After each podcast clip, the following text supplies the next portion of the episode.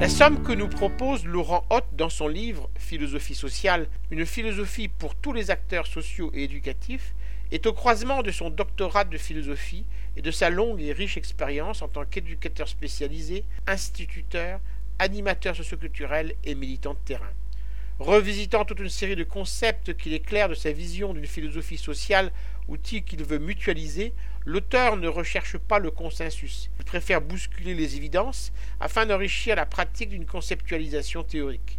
Aux réflexions largement partagées sur l'éloge de la fragilité, tout plus que défaut, l'importance du moment éducatif, celui de la rencontre, sur le lieu, l'espace institutionnel où il se produit, ou encore le rejet de l'idéologie qui naturalise l'exclusion, en l'enfermant dans des catégories figées, s'oppose des thèses bien plus polémiques, ainsi du rejet de l'incantation de l'équité, dénoncé ici comme un prétexte pour trier les pauvres entre eux et leur donner un numéro d'ordre de priorité, ainsi de l'indispensable renoncement à ses rêves et à son romantisme, condamné comme autant de freins au pouvoir d'agir, ainsi du refus de tout projet accusé de différer le besoin immédiat, d'isoler et d'individualiser en détournant l'analyse des problèmes argumentation, démonstration et raisonnement que le lecteur jugera à l'aune de son propre sens critique. Je rappelle le titre de l'ouvrage Philosophie sociale, une philosophie pour tous les acteurs sociaux et éducatifs. L'auteur en est Laurent Hoth.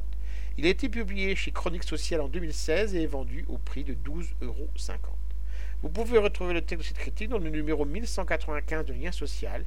Il est consultable sur le site du journal www.lien-social.com. Je vous dis à très bientôt.